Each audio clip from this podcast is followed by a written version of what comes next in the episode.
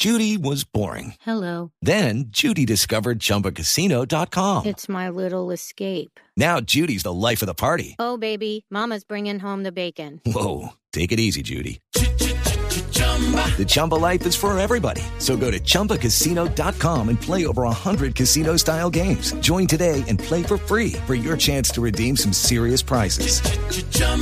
ChumbaCasino.com. No purchase necessary. Void where prohibited by law. 18 plus terms and conditions apply. See website for details. El siguiente podcast tiene contenido exclusivamente diseñado para tu interés. Blue Radio, la nueva alternativa. Who are you? You can call me Andy. I lead a group of soldiers. Fighters, like you. Hola amigos y bienvenidos a una emisión más de la Caja de los Cómics, el espacio de Blue Radio dedicado a la cultura geek, a los cómics, al cine, a las series, a los videojuegos, a todas estas cosas que nos gustan tanto, que nos sacan de la monotonía y que nos llevan a lugares donde todo es posible, a lugares mejores. Hoy vamos a hablar de un cómic que se volvió película. Se trata de una novela gráfica que se llama The Old Guard o La Vieja Guardia, publicada en el año 2017 bajo el sello de Image Comics, que también nos trajo eh, títulos como The Walking Dead o Deadly Class y ahora es adaptada por Netflix y pues está protagonizada nada más y nada menos que por la bellísima ganadora del Oscar Charlize Theron. Esta es una historia de un grupo de inmortales que se han dedicado a lo largo de la historia a cuidar a la humanidad y que ahora son casados para poder develar cuál es la clave de la inmortalidad. Un cómic buenísimo, escrito por un señor que se llama Greg Ruca y dibujado por un latino, un argentino que se llama Leandro Fernández, que también ha estado a cargo de dibujar personajes tan importantes como Hulk o Wolverine o The Punisher, bueno, en fin. Y precisamente nos acompaña en esta emisión de la Caja de los Cómics este artista Leandro. ¿Cómo está? Bienvenido a la Caja de los Cómics. ¿Qué tal? Muchas gracias. Bueno, comencemos hablando de su cómic, de The Old Guard o La Vieja Guardia. Cuéntenos, porfa, de qué se trata y cuándo salió.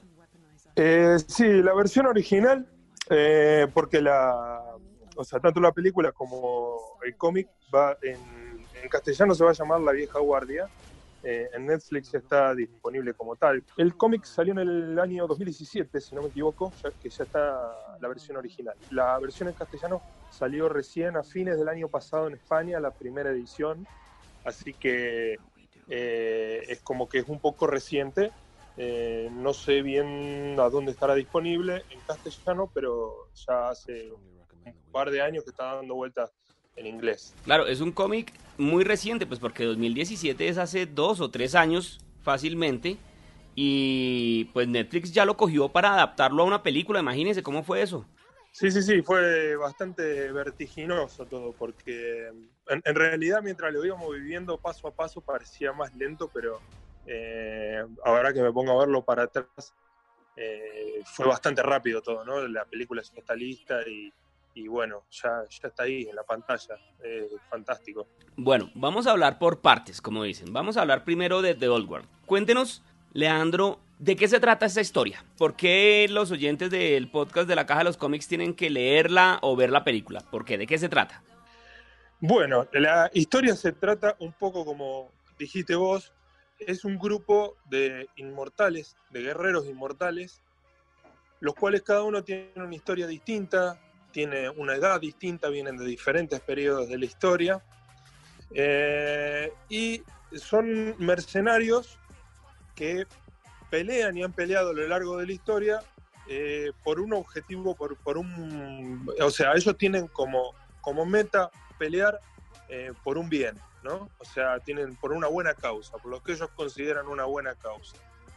Y bueno, ellos se, se, encuentran justamente desde le, mucho tiempo atrás en la historia eh, con este tipo de misiones y la historia transcurre en el, en el presente con eh, las dificultades que, que, tienen ahora para, para mantenerse eh, para mantener un perfil bajo, ¿no? Porque, digamos, el bien que ellos hacen es, algo anónimo. ¿Y por qué les puede interesar a, a los oyentes de, esta entrevista? Yo les puedo decir lo que a mí me interesó de del proyecto. Eh, es una historia muy visual, tiene mucha acción, mucha acción. Y justamente al tratarse de, inmortales, eh, cada, cada personaje es muy distinto del otro, tienen una historia personal muy distinta. eh, como decía antes, vienen de diferentes periodos de la historia. Entonces, la historia cuenta también un poco las historias de los personajes. Y vamos a ver, eh, y estoy hablando del cómic, ¿no? Eh, eh, vamos a ver partes de la historia de estos personajes, de, de los periodos de los que ellos, vienen, y vamos, o sea, todo esto se va a mezclar con la historia en general. Como te decía, es una historia muy atractiva visualmente, con mucho surtido también en la historia, mucho viaje, hay mucho cambio de locación, hay situaciones, o sea, son, al, al- ser inmortales, son personajes que están expuestos a, cosas que una persona común no lo está. Entonces, eh, es una historia muy vertiginosa eh, y tiene un- una historia, justamente, la historia propiamente dicha detrás, que, que también es muy interesante. Eh, ya del momento que Greg eh, eh, me, habló la primera vez para contarme la idea, me la sugirió como una sola línea, como una sola frase, y ya el planteo ese de 10 palabras que me, que me tiró ya me resultaron por demás atractivas. Para mí como dibujante ya, ya me, me, me plantea un terreno muy fértil sobre el que poder desarrollar muchas cosas interesantes y sobre todo muy llamativas desde el punto de vista visual. Bueno, esto fue, usted me está diciendo que Greg Luca fue el que le, le pintó la idea, ¿cierto? Para hacer el- la novela, que él fue el escritor. Sí, él es el escritor. Sí, él, él me dijo eh, simplemente, me, me- me describió, no recuerdo la frase exactamente, pero con, con una, una frase muy simple, muy lineal. Yo cuando me dijo la palabra inmortales, me, me llamó mucho la atención porque, a ver, la historia de inmortales no es algo que no se haya hecho nunca, es un mito, es un, eh, algo que viene del origen de la historia de la humanidad y se planteó de diferentes maneras a lo largo de la historia. Yo creo que una de las cosas interesantes que tiene el, abordar una historia de inmortales en la actualidad justamente es que la ciencia en este momento está empezando a, a hablar y a estudiar. No solamente, o sea, no hablemos ya de la inmortalidad, pero sí de la prolongación de la vida más allá de, de los términos biológicos. O sea, yo he leído que por ahí eh, que se dice que la persona que va a vivir más de 500 años ya nació, por ejemplo. Mm. Entonces, hay cosas que, eh, o sea, te estamos hablando de, e- en ese contexto que, que- que la idea de contar una historia de, de- de inmortales, de gente que vive tantos años, eh, me parece interesante para contarla en este presente que estamos viviendo. ¿no? Estamos hablando del momento que, que empezamos a concebir la historia. Eh, a partir de ahí arrancamos. Ya cuando me dijo las características cada uno de los personajes, estamos hablando de las características fundamentales, de dónde vienen cada uno, todo así. Dije, me, me pareció alucinante, empezamos a trabajar en los diseños de los personajes em- y empezamos a contar una historia que gráficamente, eh, o- sea, ofrecía mucho y no quisimos trabajar nunca con ningún tipo de limitación. Y a partir de ahí eh, empezamos. Bueno, eso, ese diseño de personajes nos lleva a hablar de- del siguiente punto que yo quería hablar y es, em, obviamente la, la- la protagonista se llama Andy, ¿cierto? Que es una mujer, que es como la líder del grupo de los mercenarios inmortales, pero pues que en la película es interpretada nada más y nada menos que por la lindísima, bellísima Charlize Theron. ¿Usted se imaginó eso? No. No, eh, vos sabés que cuando eh, empecé a, o sea, fue una muy buena sorpresa eh, que eh, finalmente fuera ella quien interpreta el papel de Andy. El tema es que cuando uno trabaja en, en- en historietas, en cómics, eh, los recursos visuales son distintos a los que uno cuenta ah, cuando trabaja en el cine. Entonces, cuando comenzamos a, a- a- hablar de los personajes, cuando comencé a diseñar los personajes, una de, la- de las cosas que, que, tuve en claro antes de sentarme a, dibujarlos, antes de, empezar con los primeros bocetos, era de que yo quería que los personajes sean eh, muy fácilmente reconocibles. Eh, ¿Por qué?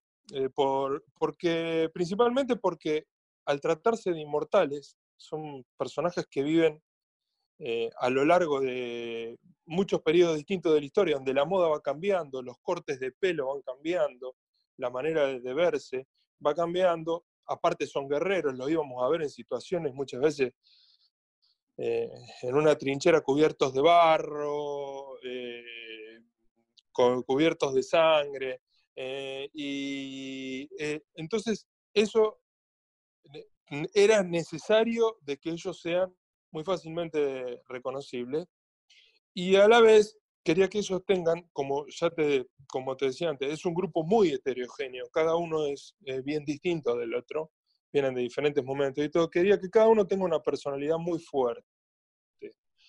Esto por encima de verse eh, lindos, digamos, por encima de verse bonitos. O sea, nunca busqué que tengan una belleza clásica. Eh, de hecho, no la tienen, pero no por, porque no, no puede hacerlos. O sea, hay una intención en que no sean así. O sea, el atractivo de ellos tiene que venir por otro lado. Eh, tiene que venir por las personalidades que cuentan, o sea, cómo se construye la historia y, cómo, y, esa voz que va desarrollando cada uno, que, que era mi intención que, que tuvieran. O sea, a mí, lo que a mí me gustaría como dibujante es que cada lector pueda sentir la voz de cada uno de los personajes a través de la personalidad que desarrolla por, por, los gestos que tiene, por cómo es, ¿no?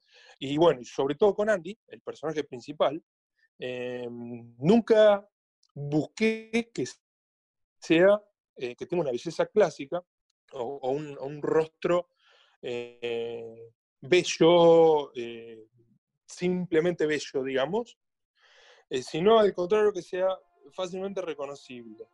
Eh, obviamente en ese momento no, ni se me pasaba por la cabeza que podía ser Charlize quien pudiera interpretar eh, Andy, que aparte de, lo bella que ella es ra- naturalmente, tiene una carga, una personalidad muy grande y la interpretación del personaje le, le da esa personalidad que necesita, que necesita este personaje, ¿no? Pero la búsqueda del punto de vista de la historieta inicialmente fue por otro lado. Después, bueno, eh, la, la película es una cosa y, y la historieta es otra, ¿no? Cada uno cuenta la historia con los recursos que tiene. ¿Usted quedó contento entonces con la interpretación de Charlize Theron de Andy? Sí, sí, absolutamente. Sí, contento, sorprendido y, y bueno, yo tuve la, eh, la ocasión de estar en el set, eh, verla trabajar personalmente me, me- me impresionó muy gratamente, o sea, eh, le, le- le vi una persona muy comprometida, una actriz muy comprometida con el papel, o sea, realmente dejando todo eh, en escena. Y bueno, y se ve en la pantalla, realmente, no solamente, no solamente porque sea un personaje de acción donde, donde deja mucho físicamente, sino por la interpretación dramática, todo es, eh, es realmente buenísimo. Y cuando usted obviamente se imaginaba cómo serían estos personajes, cómo sería Andy, su relación con Nile, eh, y usted estando en el set, usted veía, miraba y qué decía, usted decía, uy, sí, esto sí se parece a lo que yo me imaginé, o yo le metería esto, yo le cambiaría esto. ¿Cómo fue eso? Pues porque obviamente usted fue el que creó, el que dibujó toda esta historia, y cuando ya la ve plasmado, cuando usted está en el sitio donde la están plasmando, uno ahí, ¿qué dice? ¿Qué se- ¿Cómo se siente? Fue muy emocionante eh, eh, en un principio, porque desde el primer momento que llegué a los, estudios, noté mucho respeto hacia la obra original, hacia el cómic. Y bueno, si ustedes eh, miran el tráiler ya pueden notar, por ejemplo, en mi perfil de Facebook, yo, subí al- algunas imágenes que se, eh, que se puede ver eh, la relación que hay entre eh, algunas imágenes de la película que ya se ven en el tráiler con algunas imágenes del cómic. Y ver eso personalmente, o sea, sentir es- esa alusión al cómic de una manera tan directa, para mí fue muy emocionante. Fue un poco también esa cosa de, de, comparar, más que comparar, de, ver cómo para llevar a cabo una película eh, que hace falta el esfuerzo de tanta gente, es tan distinto a mi trabajo que para crear la, la, visual, digamos, del cómic, estoy yo solo en mi tablero dibujando, mientras que para hacer una película hace falta tanta gente, tanto esfuerzo, tanto trabajo, tanta movilización, estar en un estudio con 200 personas o en el medio del desierto, en Marruecos, con, eh, había, no sé exactamente, pero como 500 personas, un despliegue de camiones, de torres de luces, literalmente era como ver una ciudad armada en el medio del Sahara para, para mostrar una escena que la hice en un rato en el tablero de mi casa. O sea, eh, es un contraste de, situaciones que eh, a, mí me, impresionó mucho, ¿no? Claro, es que como nos es una cosa monstruosa todas estas producciones multimillonarias, pues obviamente para que quede todo muy bien y pues se quedó así. Yo tuve la oportunidad de ver la película y, y gratamente sorprendido porque también leí el cómic y me gustó mucho, me gustó mucho que utiliza mucho diálogo del cómic. Sí, eh, sí, eso está, está bueno. Fue mi primera impresión cuando el primer momento que entré al estudio en Londres, eh, justo estaban haciendo una escena donde había un diálogo así, de esas características. Y también quedó muy eh, bien plasmada la, el hacha de Andy, que pues obviamente es creación suya. Sí, sí, sí, es algo que hice o sea, cuando teníamos que hacerla eh, a Andy en el, en el presente usando el hacha, quise hacer una, un arma eh, con un toque moderno, ¿no? Y por eso la, la, pensé en una grilla bastante geométrica y, que responde un poco a la construcción de, de una imagen como si fuera un logotipo, Gasti. Y, Leandro, ¿usted puso alguna condición? Me refiero, Ah, listo, planela, pero yo quiero que, por ejemplo, el hacha quede igualita como yo la dibujé. O esto se me respete. ¿Usted puso alguna condición? No, eh, no, no, no. Al contrario. en realidad quedé por demás sorprendido porque la situación se fue, se, dio al revés. Eh, quienes eh, trabajaron en la película, en la producción de la película, se apoyaron mucho y mostraron mucho respeto por el cómic. Em, antes de que yo pueda decir nada o, siquiera de plantearme, ah, esto hubiera estado, no, al revés, fue como que hubo un, un, respeto muy grande eh, por el cómic desde el principio, tanto de la directora como de, la producción. O sea, la primera vez que yo veo, eh, por ejemplo, vos menciona al hacha. Cuando la primera imagen que vi del hacha, cuando estaban trabajando en eso, era como decir, ah, bueno, eh, lo van a hacer bien parecido. O sea, yo iba viendo cómo se iban dando las cosas y, siempre era, era algo muy grato, ¿no? De, ver esa, esa relación que se hacía con el cómic. Eh, se, dieron así las cosas y bueno, lo disfruto así, me parece que está bueno. No, pues me imagino, tiene que ser una emoción muy, muy grande. Y de verdad que lo felicito porque tanto el cómic es muy bueno como la película también quedó muy buena. Pero este podcast se llama La Caja de los Cómics, Leandro. Y yo quiero que hablemos un poquito de eso, porque sé que a usted y a mí nos apasiona el tema del cómic. ¿Usted cómo llegó al mundo del cómic? ¿Cómo arrancó su, su carrera artística? ¿Cómo empezó a dibujar? ¿Qué fue lo primero que usted leyó? ¿Qué fue lo primero que usted dibujó? Bueno, yo eh, una cosa que, a veces cuento como eh, que tiene que ver con mi carrera fue la, forma en la que crecí. Yo te, cuento, eh, cuando yo era chico en Argentina, había una industria, por así decir, de, cómic. Había mucha producción de cómic, tanto de, de, autores argentinos, incluso hay muchos autores que han venido a vivir a Argentina para producir cómics y esto era algo de, consumo frecuente, o sea, no, estamos hablando de que yo era un chico que particularmente me gustaba el cómic.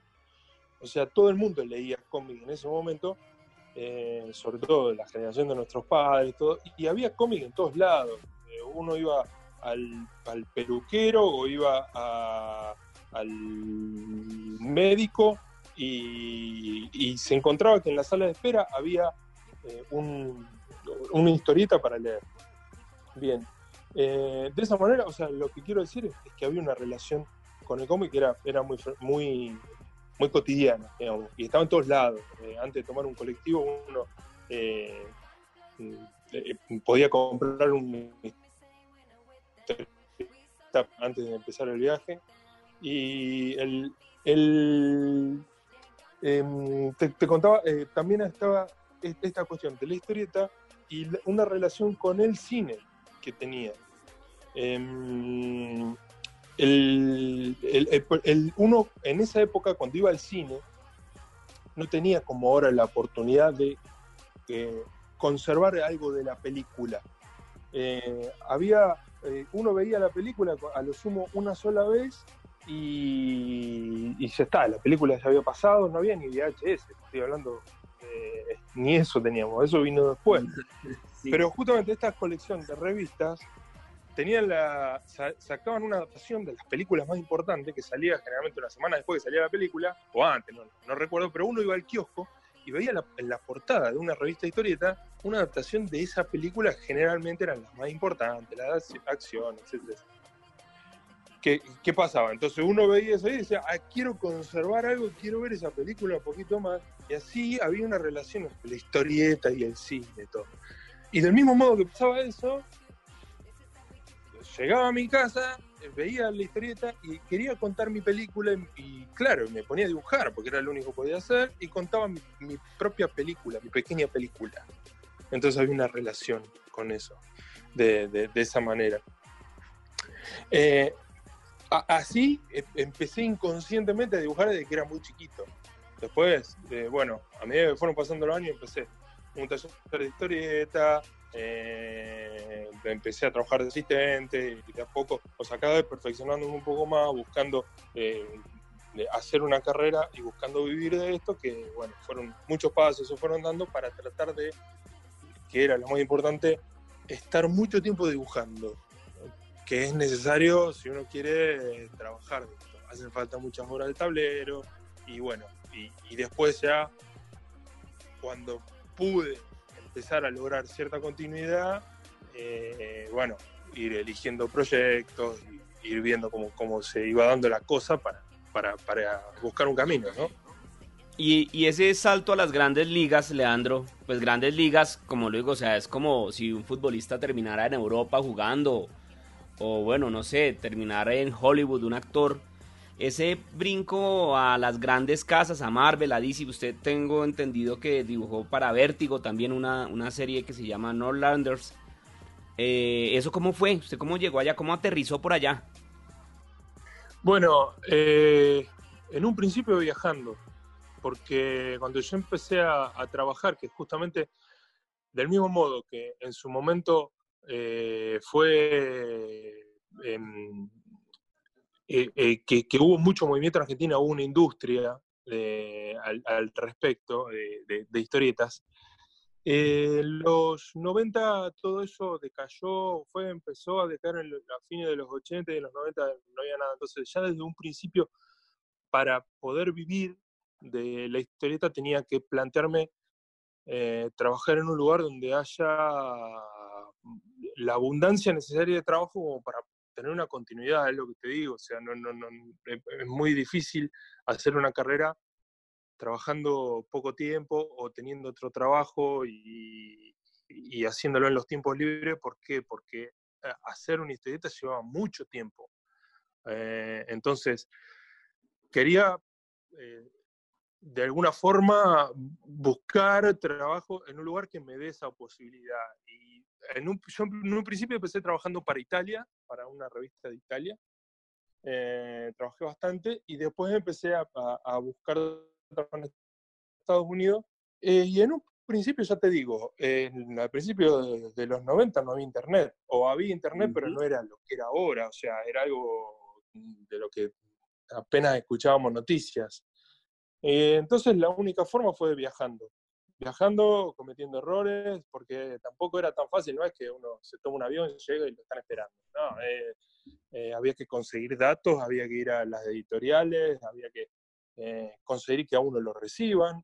Eh, y fue un proceso largo, fue difícil porque es muy caro viajar, había que ahorrar mucho tiempo, conseguir un pasaje para viajar, por ahí estar un año entero para una reunión de cinco minutos y que no demuestren ningún interés, y volver a insistir, mandar por correo. eh, o sea, fue un proceso largo que se fue dando de a poco y bueno, y ya te digo, y a- a- después aparecieron las primeras oportunidades y, y después de, de ahí uno eh, puede empezar a elegir qué es lo que quiere hacer hasta que llegó un momento, porque como dijiste vos, trabajé en, en- en editoriales grandes, trabajé en Marvel, en Marvel trabajé con, dibujé muchos personajes eh, conocidos, muy populares.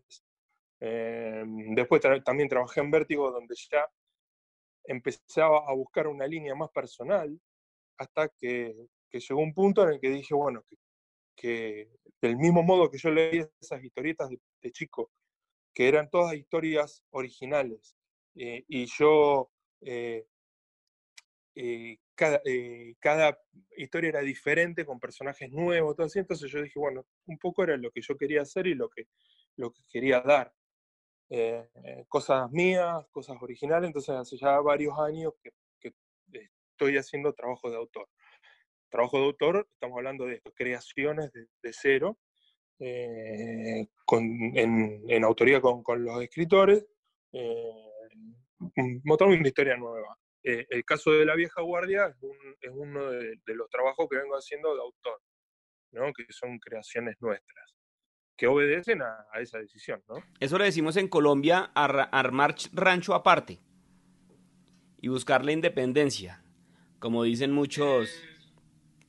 Sí, dicen... Eh, puede, sí puede ser, eh, sí, eh, no sé si decimos lo mismo, armar rancho aparte en Argentina quizás significa otra cosa.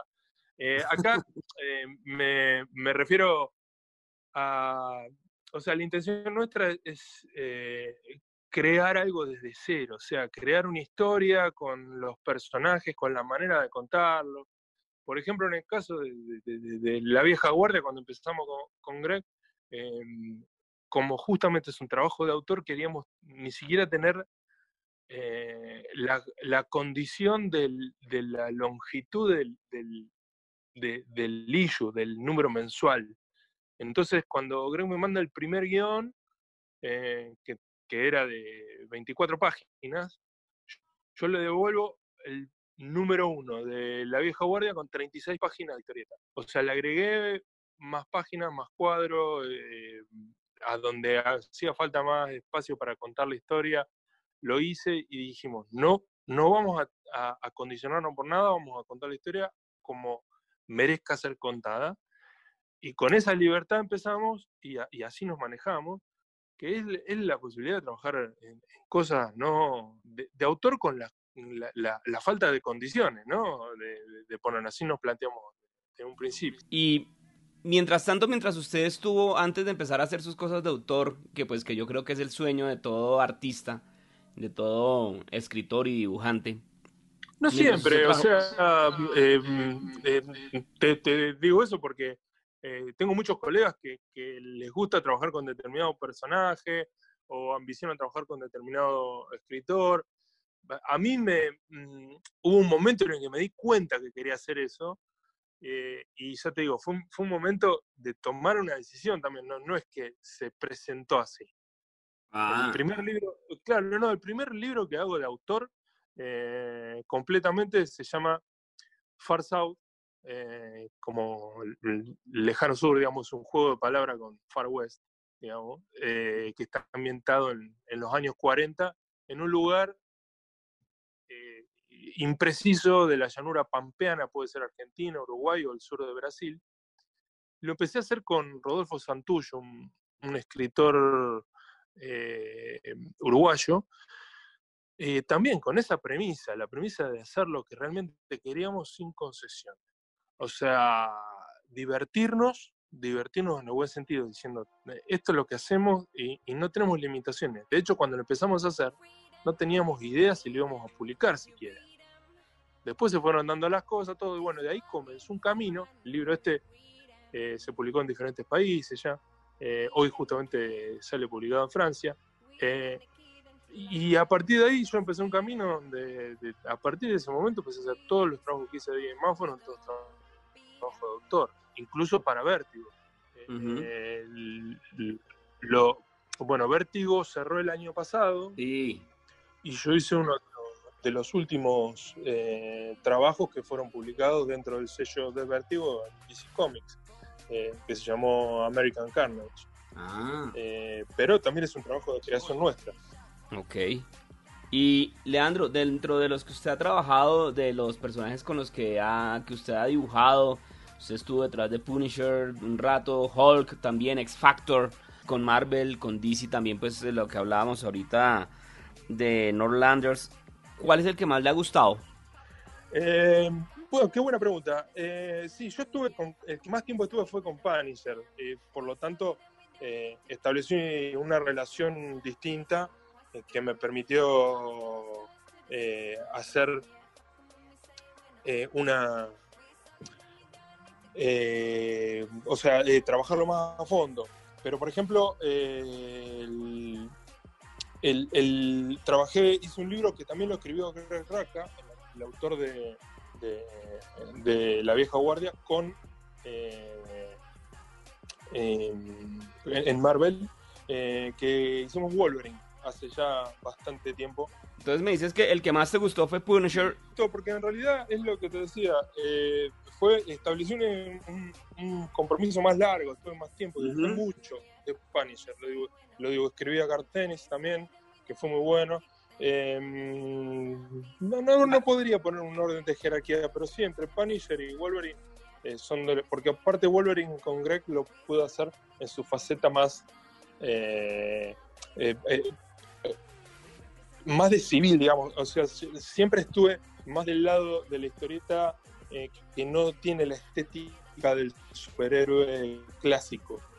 Está vestido de civil eh, y, y no tiene nada de, de esto de- del superhéroe clásico, sino que es más una historia del Punisher salvaje eh, en, en- en remera y, y vaqueros y, jeans. Y, hablando de, de adaptaciones, así como adaptaron La Vieja Guardia, ¿le gustó la adaptación que hicieron en Netflix de, de Frank Castle, de Punisher? Eh, no la vi. Ah, Ahí te lo- pues Todo el mundo me habló muy bien, pero, no, sí, sí, sí, me la recomendaron mucho, pero eh, el poco tiempo que tengo para ver series y eso eh, es una de las que me estoy debiendo. Me dijeron que era muy buena, sí, sí, me dijeron que era muy buena y que tenía cierta relación con la etapa de Gartenis, de Punisher. Bu- Bueno, pues ahí le queda la recomendación, Leandro. Muchas gracias por haber estado acá charlando un rato en la caja de los cómics de esto que es lo que más nos gusta. Muchas gracias por la entrevista y, y un gusto hablar con ustedes. Espero que, que les guste la película, que les guste el cómic eh, también. Sí, señor, porque hay que recordar que todas estas historias que estamos viendo ahora salieron primero de unas páginas impresas, ya sea de un libro o de un cómic, y no se les olvide que hay que leer. A todos ustedes muchísimas gracias por escuchar, no se les olvide ver pues entonces The Old Guard o La Vieja Guardia que está en Netflix y que está bien buena. Si tienen algún comentario, queja, reclamo, pueden escribir arroba la caja de los cómics en Instagram. No es más, larga vida y prosperidad y que la fuerza los acompañe a todos.